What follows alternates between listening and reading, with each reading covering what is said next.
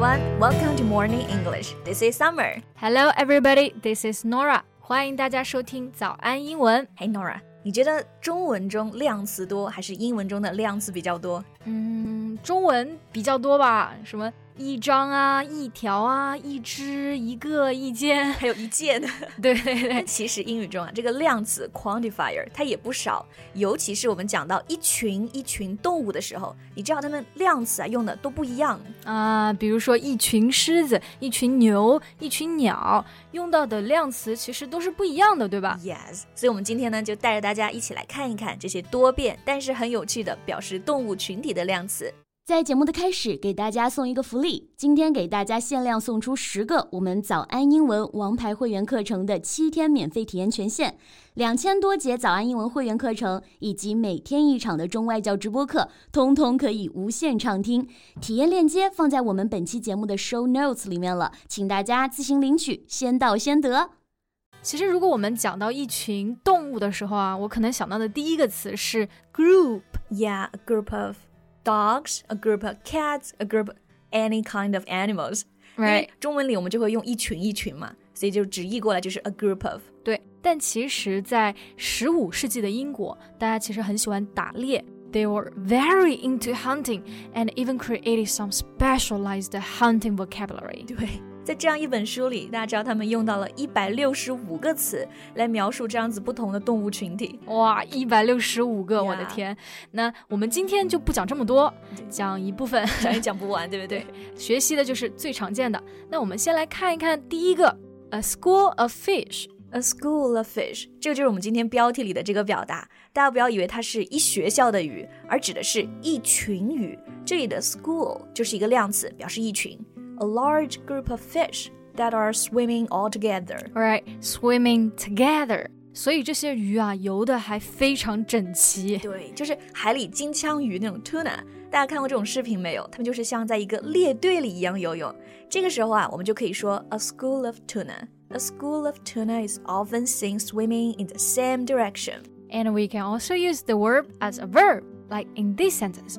Tuna is a kind of fish that schools. Yeah. 不过啊，不是所有的一群鱼我们都可以用 school。像一群金鱼和一群海豚，它们游的没那么整齐，用的就是另一个量词 pod pod。Because whales and dolphins just swim together, but not in the same direction. Maybe they're too smart to go to school.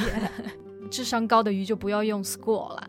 这里的 pod 它有两个常见意思，第一个呢就指一种植物，我们吃的那种豌豆；第二个呢就是做一个量词，a pod of whales，a pod of dolphins。Have you ever seen a pod of dolphins? No, I guess I'm not that lucky to see a pod of dolphins. But, you know, I've only seen a few in the aquarium. But more than two dolphins can be called a pod. Yeah, but they just got stuck in the tank. For me, they're not actually swimming all together by choice. 那大家还注意到了吗？这个一群鱼是 a school of fish，但一群海豚是 a pod of dolphins。fish 呢，这个地方是没有加 s，dolphin 却有一个 dolphins，对吧？有个 s 在后面。因为 fish 它是单复数同形，没有 fishes。但如果其他的动物啊，它是一个可数名词，大家就别忘了 a pod of 或者是 a school of 后面加上这个名词的复数 s。 那我们刚刚讲到了水里游的动物，接下来可以看看地上跑的啦。那地上跑的 Nora，你觉得最威风的是哪一个？Lions, especially the male lions. Yeah, I think so. 所以狮子的量词啊特别威风，用到的是这个单词 pride. Pride 就是表示自豪、骄傲。那一群自豪的狮子，a pride of lions。Yeah, you can remember in that way。而且狮子是群居动物，我们经常说狮群，所以狮群用的就是 lion pride。That's so cool。那我们来看看 pride 到底是怎么在例句里面使用的。Sure，比如像狮子那种吼叫啊，我们叫做 roar。那如果有人发出像狮群那样的吼声，就是 they roar like a pride of lions。这好像是一句歌词，roar like a pride of lions。对，就是好文艺的表达了。那还有狮群里面，其实母狮子是负责狩猎的。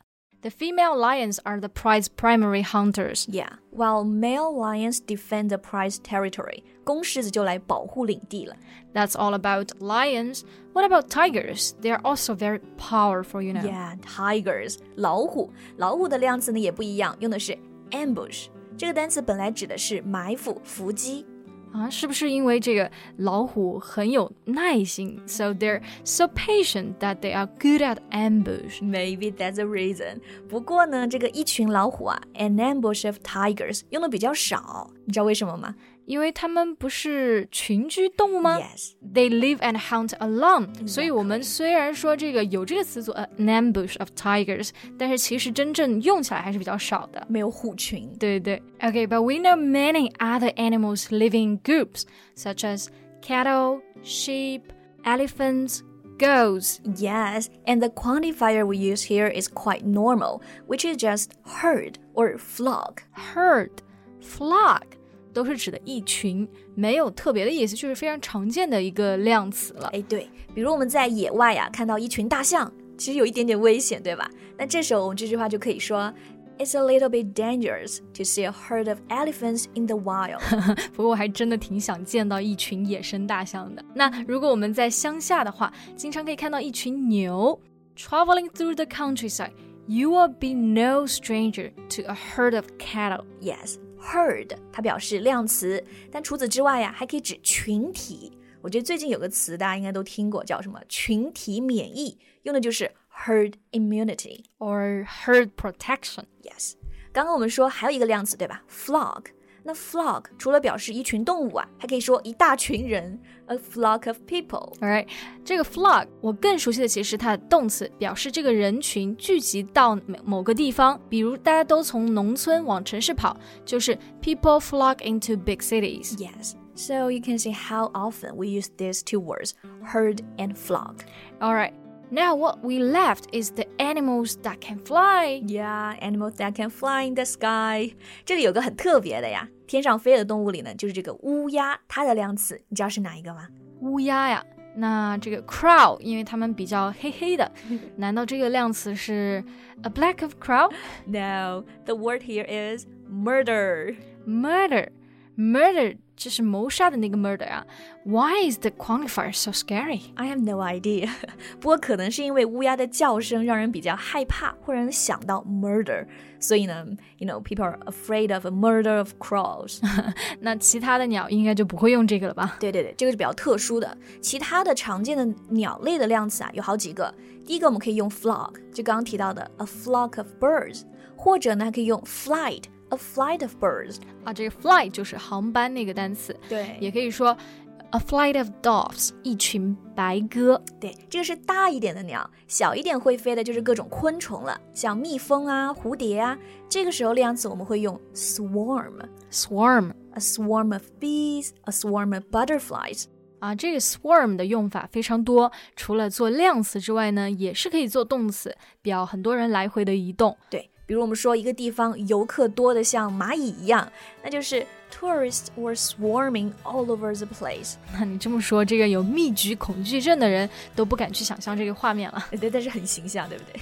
那其实我们刚刚今天讲到的这个都是量词，但是大家发现没有，这些词的用法其实还挺丰富的。对，不光是阅读你能见到，写作中啊，如果你能把这些词用起来，就特别加分了。那最后给大家留一个题目：这三种动物应该都要用哪些量词呢？